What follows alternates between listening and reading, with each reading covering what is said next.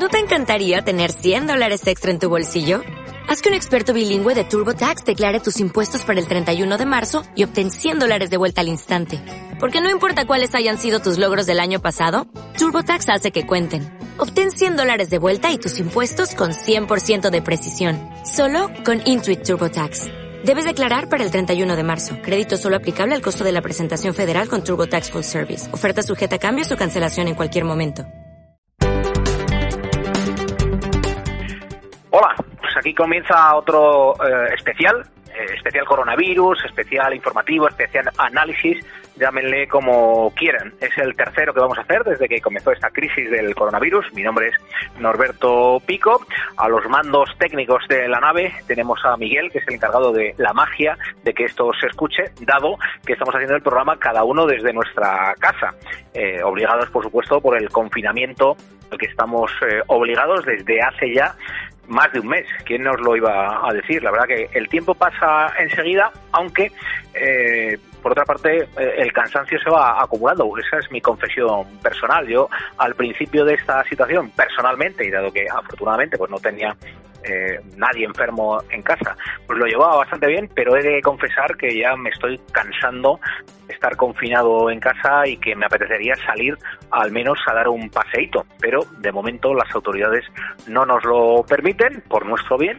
se supone, y seguiremos en casa eh, y mientras la técnica no lo permita y Radio Ya nos haga un hueco, pues eh, haremos estos eh, especiales informativos que creo que están siendo de interés para los oyentes de Radio Ya, a los que les agradecemos, por supuesto, la paciencia que tienen al escucharnos. les pedimos disculpas una vez más porque el sonido no es el óptimo, no es el mejor de los posibles, pero dadas las circunstancias, la verdad que no nos podemos quejar.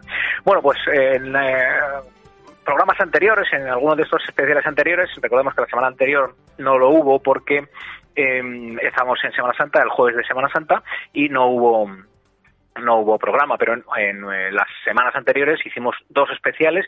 Uno de ellos abordamos eh, lo que tuvimos por fuerza que concluir que había sido la imprevisión de las distintas administraciones, porque en esto no cabe hablar solo de la administración central, del gobierno central de Pedro Sánchez, sino que las comunidades autónomas que tenían eh, las competencias de sanidad, pues eh, también fueron muy poco previsoras, ¿no?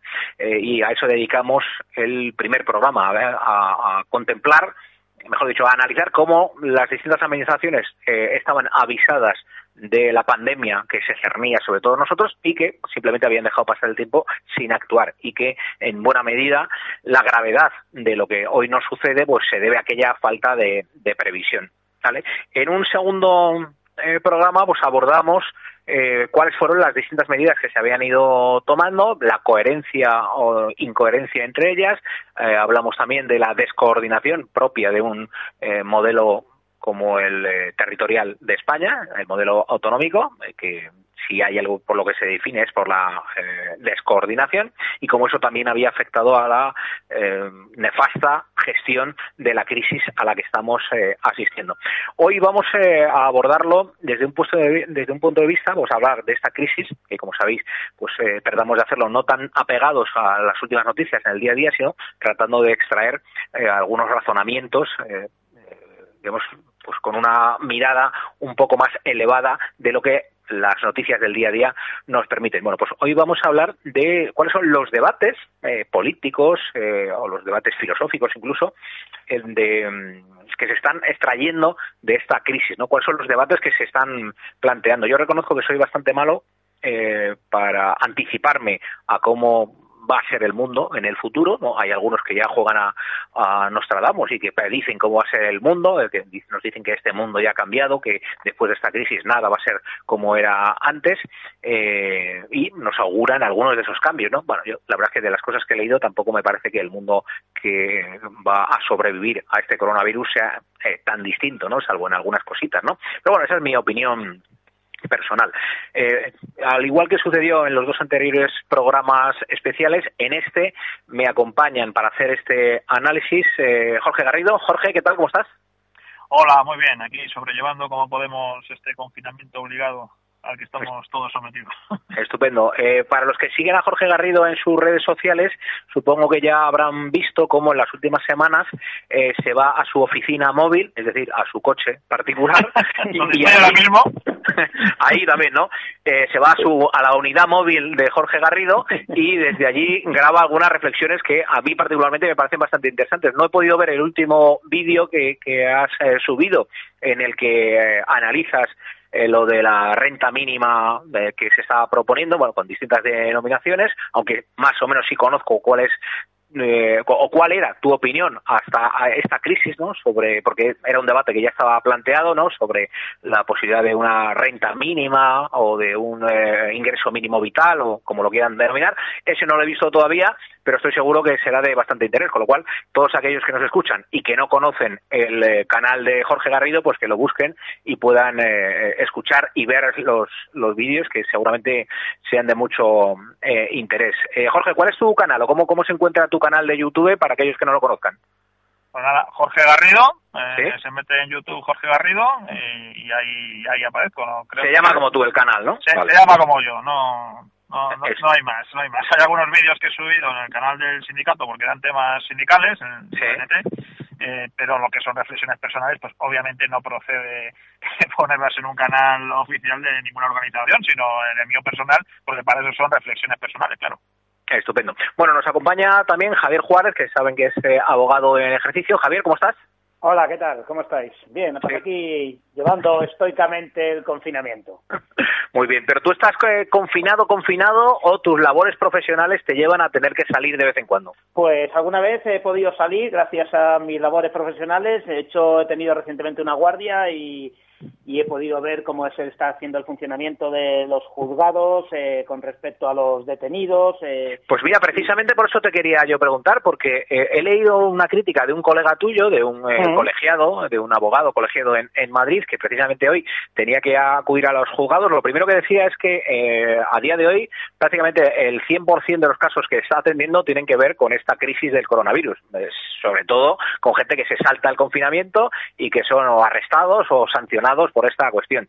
Y hacía una reflexión, decía, bueno, he estado en el juzgado, entiendo que era el juzgado de Plaza Castilla, eh, decía, donde los eh, abogados, los eh, jueces, etcétera, etcétera, pues parece que siguen los protocolos para, digamos, cuidarse y que se limite lo máximo posible la posibilidad de ser contagiados con el coronavirus, pues guardan la distancia entre unas personas y otras, eh, llevan mascarillas, llevan guantes, pero decía que su sorpresa ha sido cuando ha bajado a los calabozos eh, y allí pues ha visto cómo estaban, no sé si hacinados, pero en cualquier caso, sin respetar las medidas de eh, la distancia de seguridad y sin guantes ni mascarilla los detenidos y por lo que visto pues habían pasado la noche así en, comisaría. No sé si es un poco el panorama que tú te has encontrado. Sí, sí, así es. Eh, respecto a los detenidos, eh, lógicamente ellos están en los calabozos, se encuentran hacinados en los calabozos y eh, no tienen medidas de seguridad ninguna, no tienen, no se les proporciona ni mascarilla ni guantes. De hecho, en mi última guardia eh, había un infectado que se presumía que podía ser por coronavirus porque daba todos los síntomas y eh, estaba allí eh, junto con los demás. Lo único que hizo el juez con buen criterio fue pasar la a disposición judicial, ser el primero que pasase a disposición judicial, hacerlo por videoconferencia de una manera rápida y soltarle inmediatamente a la calle, a la calle o al hospital, donde él ya determinarse que quisiera ir, pero sí, efectivamente se está dando esa situación. Si bien es cierto los policías mantienen eh, la seguridad, allí hay el, gel eh, para lavarse las manos, las mascarillas, eh, los guantes, no así los detenidos, lógicamente que están hacinados, incluso por la noche tienen que pasar la noche todos ellos juntos en las dependencias que la policía tiene en Moratalá. Claro. Bueno, pues nada, eh, no es descartable, por lo tanto, que en el futuro, aparte de alguna denuncia, porque se entienda que se ha cometido una ilegalidad cuando se ha sancionado a alguien eh, por salir de su casa en este confinamiento, por entender que el, estado de alarma no es eh, suficiente como para obligar a la gente a no salir a la calle, lo mismo haya alguna denuncia porque alguno mm, pueda decir que ha sido contagiado de coronavirus en dependencias judiciales o en dependencias policiales. Entonces, si esto podría llegar a pasar. Sí, sí, podría llegar a ser una demanda, a lo mejor de una reclamación por eh, sufrir una serie de perjuicios o daños, en este caso derivados de eh, pues uno, eh, una enfermedad transmitida mientras estaba bajo la custodia de la policía y, por tanto, del Ministerio del Interior. En fin, bueno, pues nada, que, no os pase nada a los que tenéis que seguir eh, trabajando, eh, a veces no en las mejores condiciones, en este tiempo de confinamiento y tiempo de coronavirus. Como decíamos en la presentación, la semana pasada no se hizo este especial eh, sobre el coronavirus porque era Jueves Santo. Bueno, pues precisamente el hecho de ser Jueves Santo me da pie a introducir uno de los primeros debates o reflexiones, si queréis, que me vienen a la mente de lo que está sucediendo con este ya mes de, confinamiento. y es que, eh, por una parte, yo creo que si algo está sirviendo este confinamiento o esta crisis del coronavirus que eh, de alguna manera ha venido a desmoronar la seguridad, el castillo en el que parecía que muchos eh, vivíamos, parecía que el ser humano es inexpugnable, que además tenía una confianza absoluta en que la ciencia puede resolverlo absolutamente todo, y de repente aparece un bichito diminuto un virus que eh, acaba con la vida de miles de personas en todo el mundo, que además no hace distingos entre ricos y pobres, porque de hecho son muchos los ejemplos de personas que presuntamente vivían una vida acomodada, que han fallecido también a consecuencia del eh, coronavirus y de, a los que nada han servido ni su poder ni sus riquezas, sino que nos ha atacado a todos insisto, yo creo que veníamos, o estamos todavía, no sé en, qué manera, si nos hemos despertado ya de eso, pero a mí sí me da la sensación, Jorge, que eh, todos nos creíamos eh,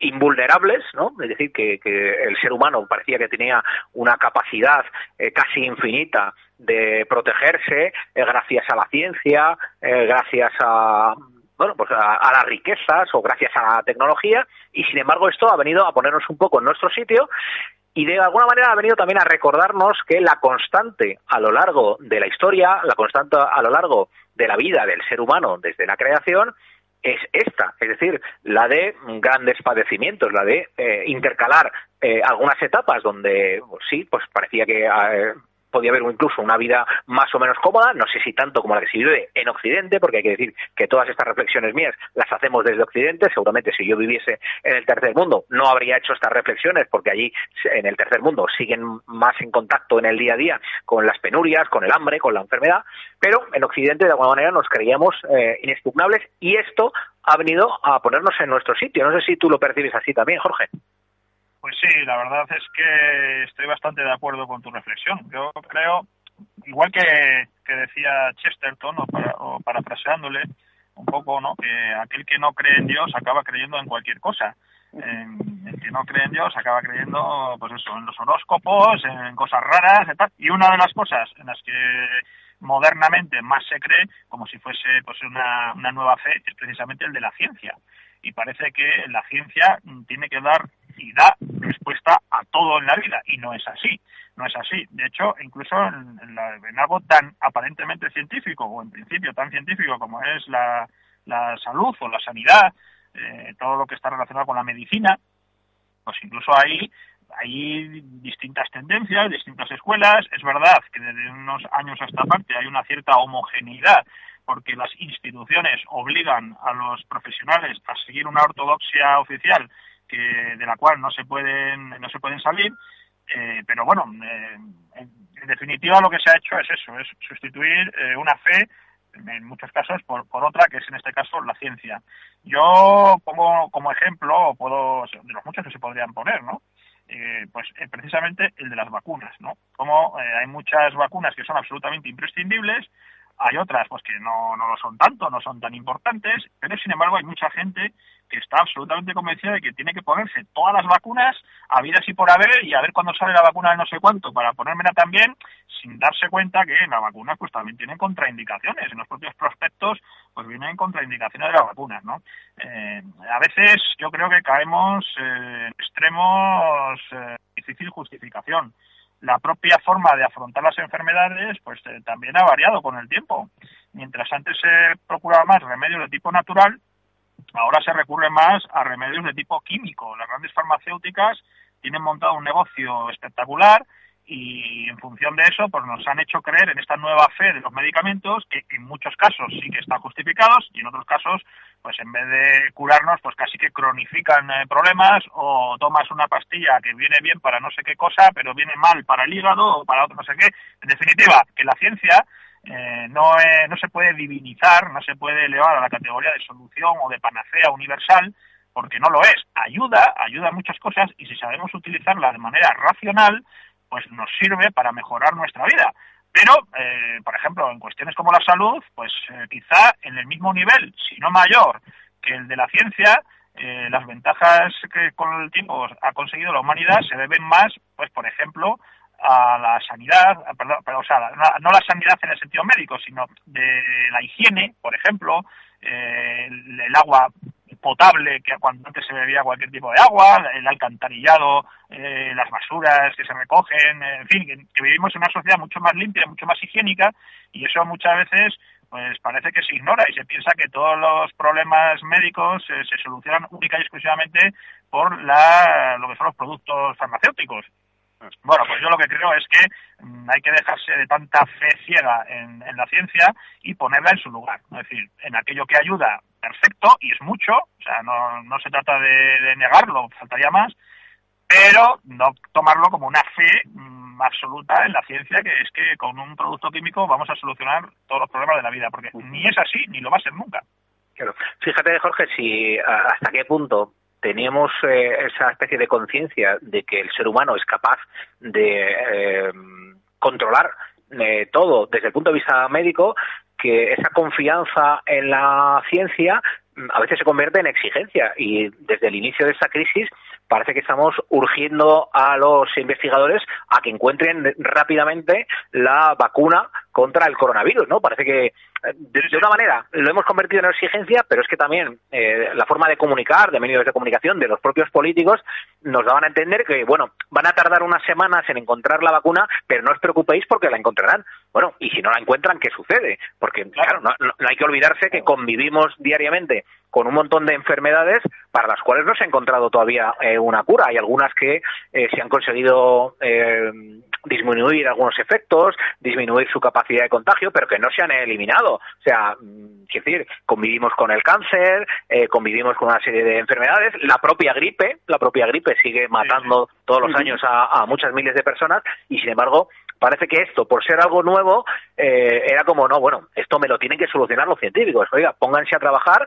Eh, de hecho, esa creencia absoluta en la ciencia muchas veces se liga también o se pretende ligar eh, en el discurso político a la financiación, ¿no? Y muchas veces se dice, no, no, oiga, metan dinero, metan dinero ahí los estados, los gobiernos, las empresas, los particulares. Hay que invertir en la ciencia porque eso nos va a salvar. Bueno, oye, yo no, desde luego no voy a ser yo el que diga que no hay que invertir en, en ciencia, pero tener una confianza absoluta y ciega en, la, en que la ciencia nos va a salvar eh, a todos, claro, pero es que creo que hay que recordarnos a nosotros mismos que eh, hay, hay algo que no nos liberamos ninguno. Y yo lo hacía ahí, que, es, la muerte. De la muerte no nos vamos a librar ninguno. No, no, sin duda, sin duda, sin duda, eso está claro. Pero no solamente eso, es que además, eh, vamos a ver, de este virus, por ejemplo, yo cuanto más leo sobre esto, más cuenta me doy de que es más lo que no se sabe que lo que se sabe. Entonces, eh, todavía hay que investigar mucho para saber, si, por ejemplo, si mañana dicen hay una posible vacuna, bueno, sabemos si esa vacuna va a ser eficaz y sobre todo qué efectos secundarios puede tener en, el, en, la persona, porque a lo mejor le previene el, el coronavirus en muchos casos no es mortal, ¿eh? en muchos casos no lo es, es verdad que para otras personas sí, pero te ocasiona un problema hepático o un problema de otro tipo y al final en lugar de, de ser una ayuda, pues es un problema. Es decir, es que las cosas hay que investigarlas con tiempo. Además, la ciencia eh, uno de los principios básicos de la ciencia es que está en continuo cambio. Es decir, lo que hoy parecía que era una solución estupenda, luego con el tiempo se descubre que tiene una serie de efectos secundarios que no se sabía y resulta que ya lo desaconsejan. ¿Cuántas veces algo que se ha aconsejado o que se ha recetado incluso como un medicamento estupendo, luego ha tenido que ser incluso prohibido? ¿Cuántas veces? Pues muchas, porque la ciencia, obviamente, según va avanzando, pues se va corrigiendo a sí misma.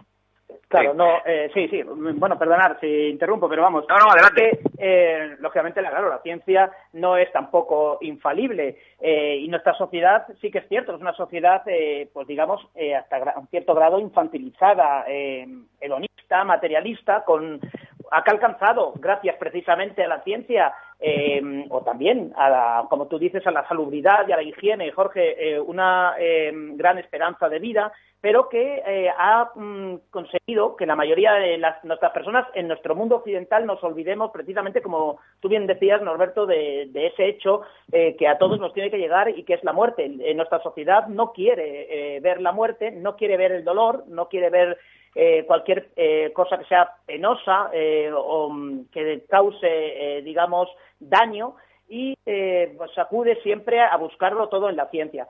Em, esto entronca entre lo que sería pues ese enfrentamiento entre la ciencia y la religión, que yo creo que no son realidades contrapuestas, ni muchísimo menos, ni antitéticas, y que mm, porque se mueven en parámetros distintos. Yo creo que la ciencia tiene que dar soluciones eh, para nuestra vida eh, real, material y, eh, lógicamente, la religión nos da unas soluciones metafísicas. esto me recuerda que hace unos días un parlamentario mm, subió al estrado y dijo que ganaríamos al coronavirus con la ciencia y con la ayuda de Dios. Esto sirvió para que fuera muy criticado a nivel de las redes sociales como diciendo que mm, prácticamente había, eh, había mencionado, pues es un, un una, una especie de contradicción en los términos, ¿no? Un contrafuero. ¿Cómo se puede hablar de Dios y al mismo tiempo de ciencia? Y eh, hay que dejar claro que la ciencia eh, no es contraria a la religión y que ambas realidades pueden coexistir y que ambas realidades incluso se necesitan y son necesarias para el ser humano una para salvar el cuerpo y otras, lógicamente, para salvar el alma y para dar esperanza en momentos eh, muy difíciles en los que eh, las sociedades no encuentran respuesta eh, a determinados males como nos está sucediendo ahora mismo. Esa supuesta contradicción, esa supuesta oposición entre la fe y la ciencia, muchos mm, cuando tratan de, justificarla, por ejemplo, dicen, claro, es que, por ejemplo, eh, mientras eh, los que tienen fe explican casi en una especie de hecho mágico eh, la creación, ¿no?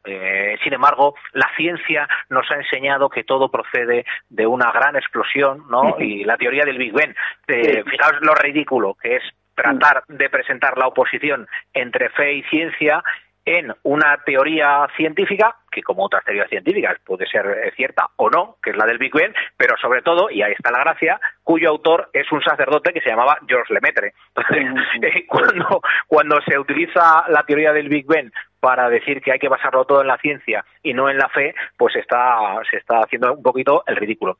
Precisamente eh, por tratar ese tema de, de la fe, o de la forma en la, en la, que se está viviendo el hecho religioso en estos tiempos del eh, coronavirus, curiosamente además, cuando, eh, por lo menos en España y en la inmensa mayoría de las provincias y de las localidades españolas, las eh, parroquias están cerradas y no, no se puede acudir a los cultos religiosos. Ha pasado además una Semana Santa en la que, bueno, pues ninguno o casi ninguno hemos podido acudir a ni a los sacramentos, los que somos eh, católicos, eh, ni a bueno, ni, a una procesión, sin embargo, como forma, digamos, de exteriorizar eh, la fe, que muchas veces ya no tiene que ver tanto con la fe personal, sino con la tradición, la costumbre o incluso la identidad. Pero sí que es cierto que mm, en este tiempo, pese a todos esos condicionamientos, o quizás gracias a todos esos condicionamientos,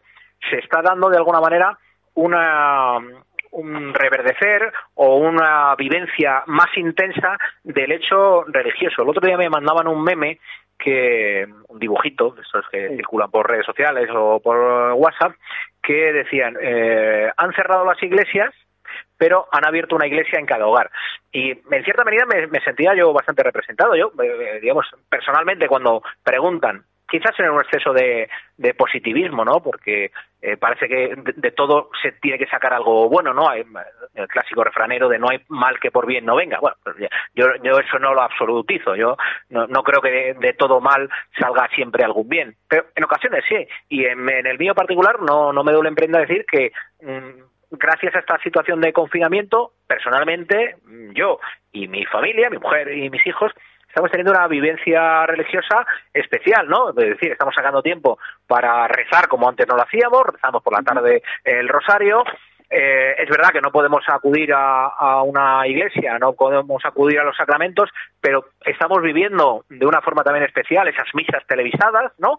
Eh, y eh, el otro día también en, algún medio de, comunicación hacían una reflexión en torno a eso y, bueno, yo no sé si lo cifraban incluso en porcentajes, lo cual me parece un poco absurdo, pero decían que, se estaba viviendo de forma más intensa la religiosidad justo en estos momentos de, crisis. Yo entiendo, Jorge, que esto también es un poco una constante a lo largo de la historia. De hecho, los colectivos que más en contacto están con la muerte siempre, eh, pues tienen esa religiosidad especial, ¿no? Se ve en el caso, por ejemplo, de los militares, se ve, o, históricamente siempre ha sido así, se ve en el caso, por ejemplo, de los toreros, es decir, el, estar en contacto con el peligro de la muerte te hace siempre, pues, eh, tener una visión sobrenatural de las cosas. Entonces, quizás en este momento en el que todos estamos eh, teniendo un contacto, aunque sea a nivel de los medios de comunicación o ya lamentablemente casi todos tendremos algún conocido eh, que ha tenido un familiar directo, si no tenemos un familiar directo que ha fallecido, pues tenemos algún conocido que lo tiene. Entonces, yo no sé, Jorge, si efectivamente una consecuencia, mm, por otra parte, lógica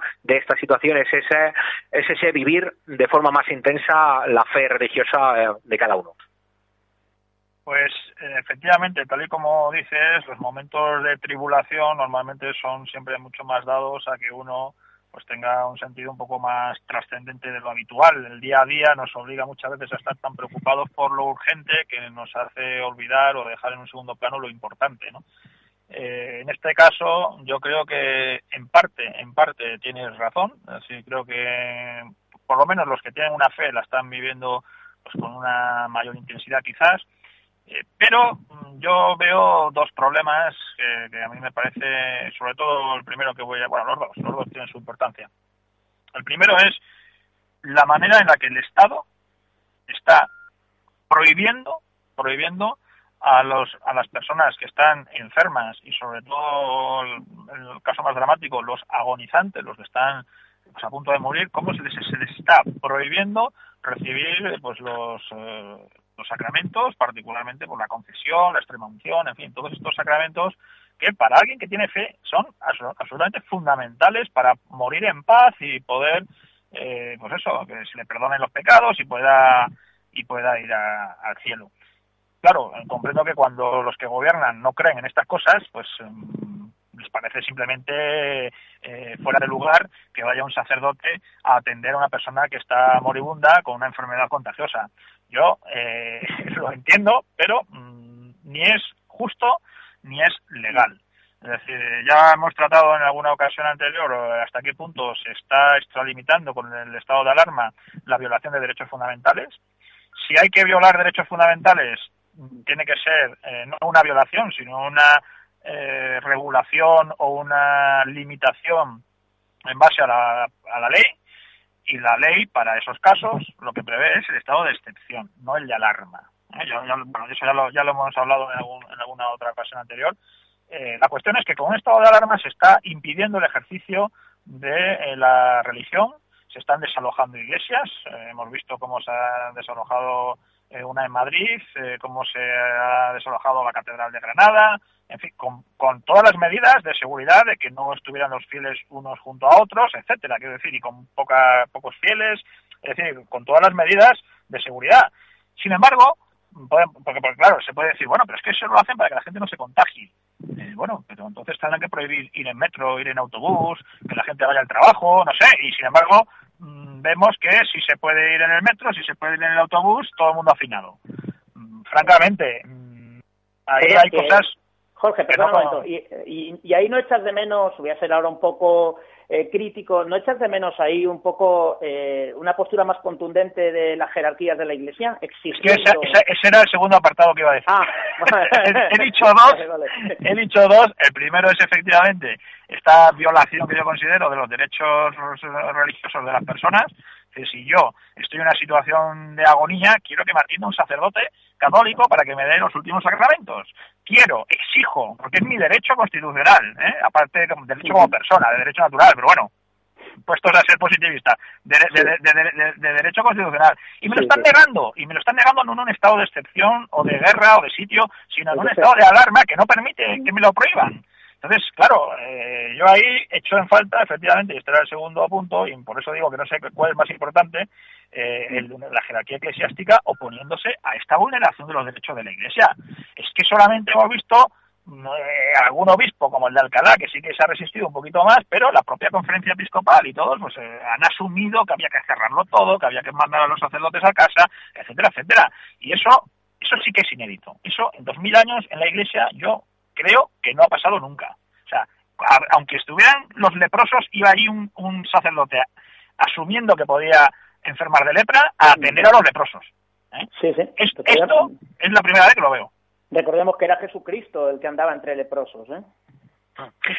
Eso introduce, digamos, otro de los debates eh, que, lo digo por ir avanzando y introducir algunos de los otros debates, estos ya más eh, políticos, no tanto filosóficos o antropológicos, sino ya más netamente políticos, pero es un debate que ya estáis apuntando vosotros, que es el, eh, el debate clásico, por otra parte, entre la seguridad y la libertad. En este mm. caso, podemos utilizar como sinónimo de seguridad salud. Se nos plantea ahora mismo ese debate entre salud y libertad. Es decir, ¿se justifica la restricción de libertades que estamos eh, ahora mismo viviendo eh, para paliar los efectos de la pandemia o se está aprovechando la coyuntura para imponer un mayor control? Y fijaos que me estoy refiriendo no solo a medidas del tipo que dice Jorge, ¿no? Pues, por ejemplo, obligando a, a la gente a prescindir de unos eh, servicios religiosos que para ellos son esenciales. Estamos hablando incluso de que se está planteando abiertamente restringir la libertad de expresión con la excusa de que hay que combatir los, los bulos. Eh, bueno, mm, la verdad que parecen sorprendentes estos debates porque eh, además el, el giro, el cambio es que normalmente en este debate entre seguridad y libertad eran los sectores más conservadores, eh, las derechas, los que apostaban más por la seguridad frente a las libertades, mientras que eh, los que se supone son progresistas, es decir, las izquierdas, siempre eran más defensores de la libertad frente a la seguridad. En este debate, a día de hoy, eh, parecen invertidos los términos, es decir, los que están apostando más por la seguridad, por la salud y por la restricción de libertades son eh, las izquierdas, aquellos que se dicen de sí mismos progresistas, mientras que los conservadores o las derechas son los que están eh, defendiendo a toda costa esas libertades eh, frente a un poder político que les dice que mm, por su propia seguridad les va a restringir libertades. Javier. Sí, efectivamente. No sé si esto mm, tendrá que ver con que son precisamente las izquierdas las que gobiernan actualmente y las que detentan el poder, por supuesto.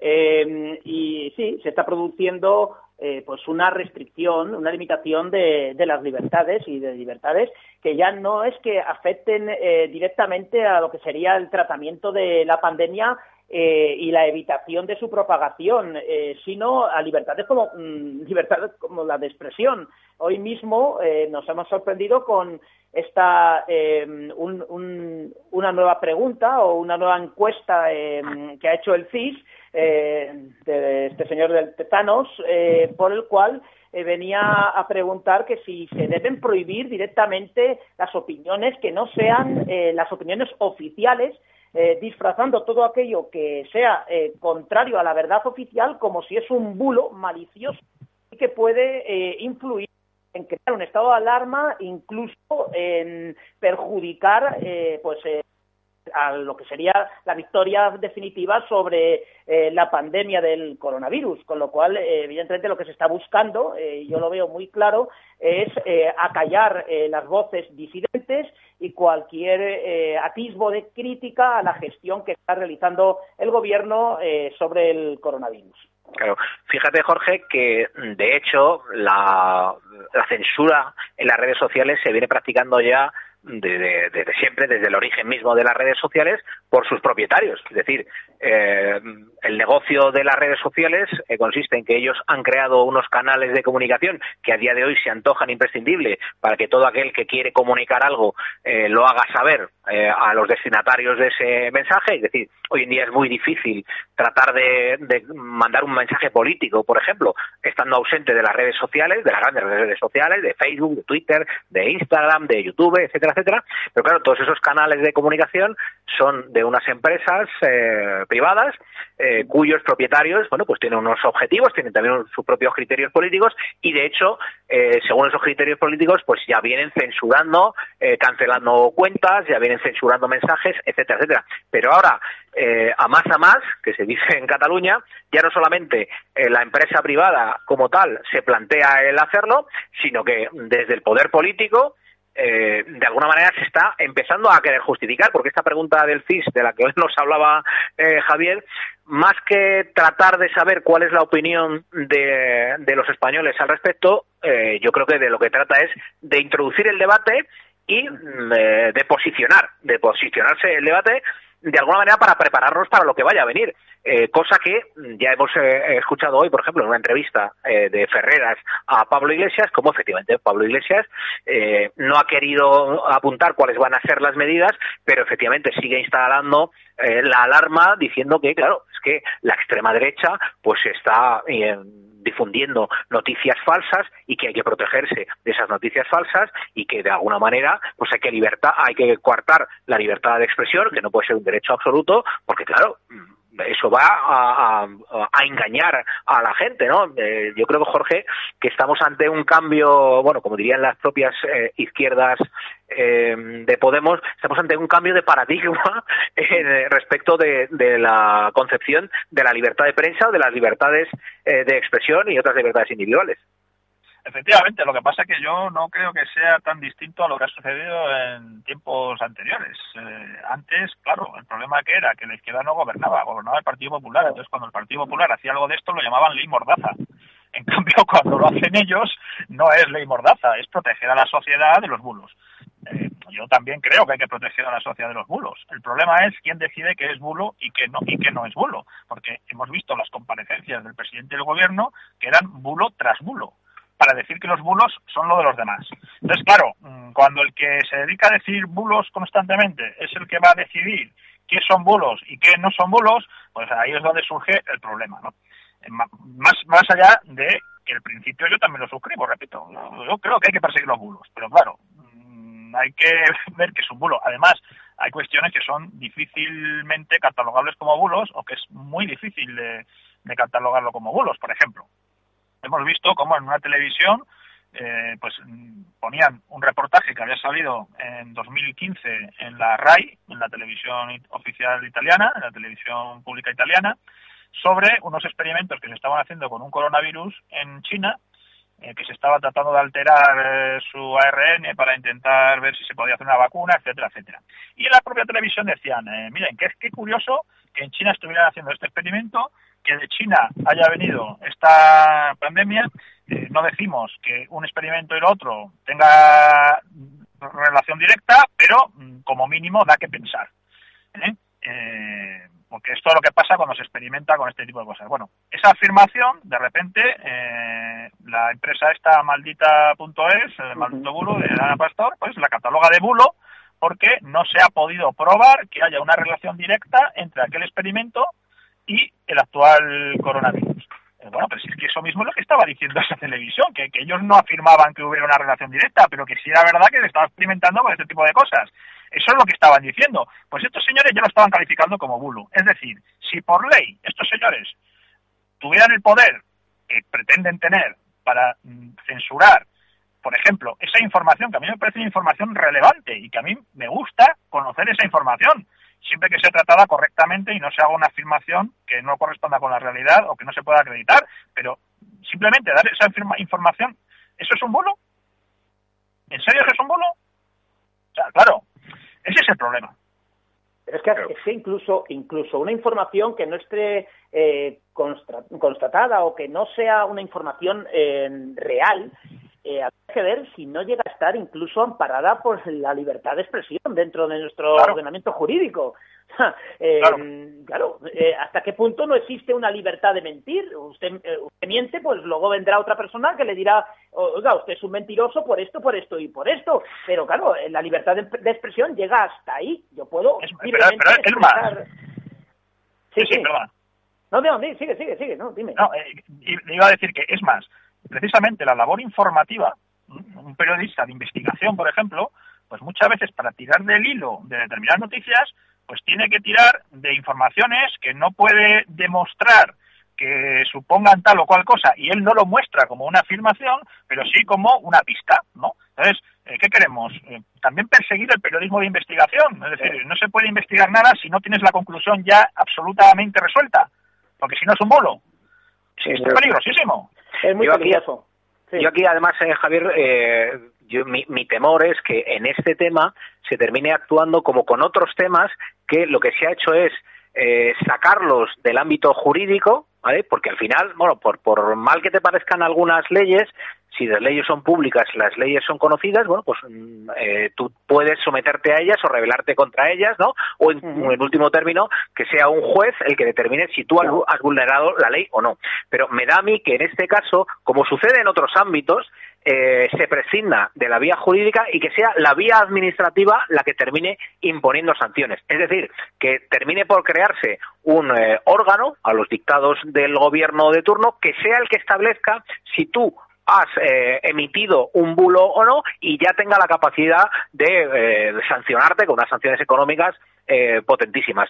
eso es lo que sucede a día de hoy, por ejemplo, eh, si no mal recuerdo, eh, con asuntos como el de la memoria histórica. Hay algunas, eh, algunas eh, administraciones, administraciones autonómicas, que tienen la potestad de decir que tú te has saltado la ley de memoria histórica autonómica y de imponerte sanciones. Y da igual que vaya a, un juez y el juez diga, no, no, efectivamente, pues no hay delito en esto porque la administración dice, sí, sí, vale, si yo no digo que haya delito, si efectivamente no se habrá infringido la ley, pero yo por vía administrativa te casco esta sanción. A mí me da que por donde pueden ir los tiros es por aquí. Y eso, claro, es lo que además establecería una especie de, censura previa. Porque no, estamos, no estamos hablando de que cuando a alguien se pueda demostrar que ha eh, difundido una información a sabiendas de que era mentira y que además lo hacía con una intencionalidad concreta de influir o de perjudicar a alguien sea eh, juzgado y sancionado. No, no estamos hablando de, eso, sino que mm, en el momento en el que alguien emita una opinión personal o efectivamente o una broma o lo que uno quiera decir, eh, pues rápidamente sea censurado por eh, un ente administrativo y ya veremos si sancionado también. Claro, porque si es un ente administrativo el que te, eh, bueno, se te sanciona con una determinada multa de una cuantía que será bastante gravosa, eh, lo que va a conseguir es eso, esa, mm, eh, pues eh, que la persona se retraiga a dar sus opiniones, por tanto, un tipo de censura previa, con independencia de que luego, posteriormente, tú sepas que puedes acudir al final a la vía judicial, contenciosa administrativa, y después de mucho pleitear y mucho luchar, a lo mejor un juez eh, te da la razón y te dice que esa sanción es nula de pleno derecho y que, por tanto, no es aplicable y te verán, en todo caso, devolverte la sanción pecuniaria, el dinero que te han impuesto de multa. Pero si esas multas son cuantiosas, eh, las personas, lógicamente, de un primer momento se retraerán eh, a la hora de expresar sus opiniones. Bueno, no solamente eso, Javier, no solamente eso, sino que, por ejemplo, en el caso de un medio de comunicación, imaginemos, pues un, eh, un blog o una página web o un medio modesto que tiene tres, mm, cuatro o cinco em, empleados, eh, habrá una decisión administrativa que te obligue a cerrar ese medio, efectivamente, tú a lo mejor luego vas al juzgado, a los 5, 6 o 10 años te dan la razón, pero evidentemente tu medio ya lleva 10 años eh, cerrado y será el medio, eh, digamos, la, forma en el que el poder te habrá hecho callar. Eh, pasando por encima de tus derechos y de una posible sentencia judicial. Así, cerraron en su día el Alcázar. Claro, efectivamente, sí, sí, eso es. Además, eh, negándole las, las subvenciones que, que, sin embargo, por ley estaban obligados a darle, claro.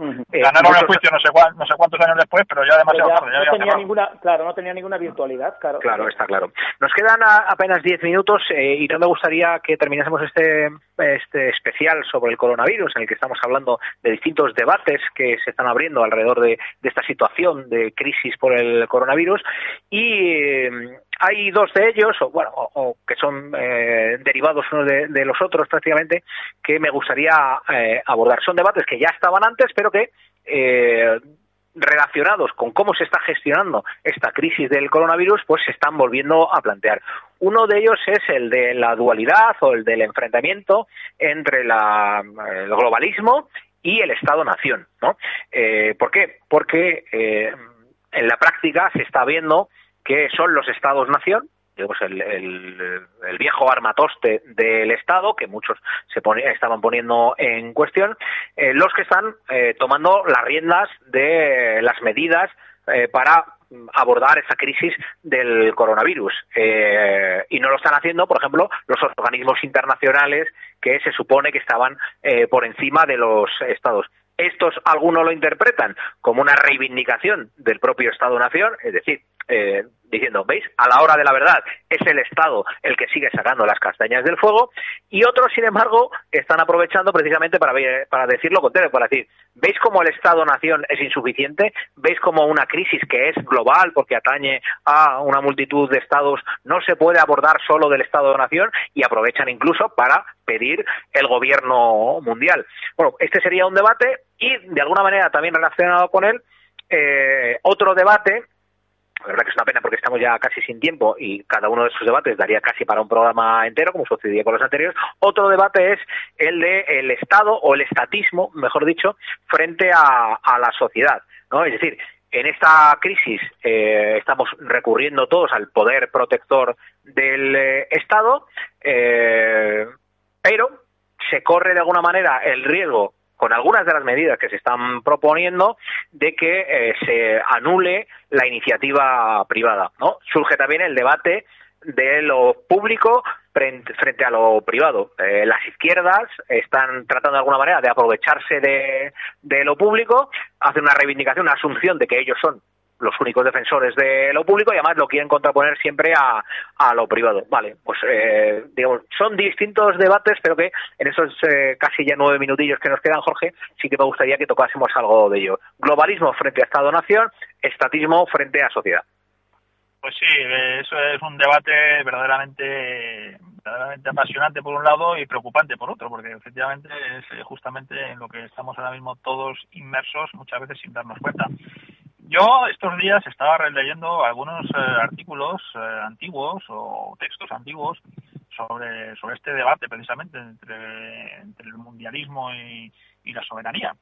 Y, leía, concretamente me llamó, la, me llamó la atención de todo lo que leí, dos, dos tesis muy concretas. Una sobre la soberanía, eh, en unas exhortaciones del Papa Pío XII, y un artículo sobre, titulado Estado Derecho, perdón, Estado Individuo Libertad eh, de José Antonio Primo de Rivera, en los años 30. Y en los dos había una coincidencia absoluta, porque eh, en los dos casos, al final, eh, lo que se defendía era que las esferas de soberanía del Estado y de la persona son, en todo caso, siempre relativas y limitadas. Es decir, existe la soberanía, hay algunos que niegan que exista la soberanía, incluso desde, desde posturas católicas, que dicen que la soberanía del Estado es una invención moderna, que eso no existe. Bueno, Pío XII aclara que sí que existe, pero que la soberanía no puede entenderse como algo absoluto. Y pone como ejemplo precisamente el de eh, los eh, asuntos que tienen una implicación de carácter universal de carácter internacional, en el cual la soberanía de los estados necesariamente tienen que estar limitadas porque tienen que coordinarse en aras al bien común. Y en el otro artículo, José Antonio Primo de Rivera eh, decía bien claro que eh, al final la cuestión de la soberanía era una cuestión de fines de destino. Entonces el, Estado tiene una finalidad, eh, la persona tiene una finalidad, la libertad también tiene su finalidad, siendo un instrumento para de las personas, y lo que se trata al final es de buscar la armonía en el que todos, digamos, estén cumpliendo con su fin, con su finalidad, sin sobrepasar la esfera del otro. Y, esa dificultad, desde luego, eh, es al mismo tiempo una obligación. Tenemos que buscar esa armonía entre la finalidad del Estado, los límites de su soberanía, pero defendiéndola, no negándola, porque al final existe la soberanía del Estado, existe la soberanía de la esfera personal, de la esfera social también, de, los, eh, de la familia, por ejemplo. Eh, es decir, existen distintas soberanías, no es un concepto único y absoluto. Y precisamente en buscar la adecuada armonía está justamente la clave para tener una sociedad eh, armónica y no vamos a decir perfecta, porque nada en la Tierra será nunca perfecto, pero por lo menos lo mejor posible. el, tema, el tema sería si, además de esa soberanía de la persona y esa soberanía del Estado-nación, existe también una suprasoberanía de entidades eh, globales o multinacionales. Eh, yo no, que no. y yo, tampoco lo creo. Claro, Yo, yo, por ejemplo, en este tema, eh, lo que estoy viendo, y a través de la crisis del COVID-19 es la fortaleza final de los Estados-nación sobre los organismos internacionales. Y la prueba la, estamos viendo ahora mm, recientemente como en Estados Unidos el presidente Donald Trump eh, le ha cortado el grifo a, la Organización Mundial de la Salud porque se ha enfadado con ellos porque ha dicho que, que estaban eh, más que nada pues eh, colaborando con China en no dar toda la información que ya tenían desde un primer momento porque China eh, parece ser que es más socio o tiene un mejor tratamiento dentro de la Organización Mundial de la Salud que el que tienen los Estados Unidos, a pesar de que los Estados Unidos es el principal contribuyente de, la OMS con casi, con, no, con más de 500 millones de dólares anuales.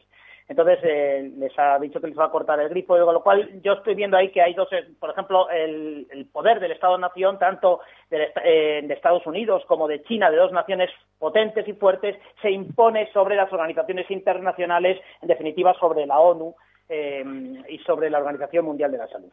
Claro, que en cualquier caso, eh, claro, esto ha venido a demostrar también, la, propia actitud de Donald Trump ha venido a demostrar que buena parte de estas eh, organizaciones internacionales, como es la propia ONU, eh, la Organización Mundial de la Salud, el, Banco Mundial, el Fondo Monetario Internacional, mm. todas estas organizaciones internacionales que de forma conjunta eh, forman eso que hemos ayudado en llamar el nuevo orden mundial, no eran otra cosa que instrumentos, eh, digamos, en, manos de los propios Estados Unidos. Entonces, cuando Estados Unidos entiende que no le están sirviendo para sus fines, pues dice, oye, pues se acabó, se acabó el tiempo exactamente y ya dejo de, daros dinero. Pero luego, por ejemplo, en el caso de, Europa, estamos viendo cómo la Unión Europea está completamente ausente. Eh, eh, Europa eh, se ha deshecho, Europa entiendo por Europa aquí como sinónimo de la Unión Europea. la Unión Europea se ha demostrado completamente ineficaz a la hora de abordar esto. Claro, ¿qué es lo que sucede?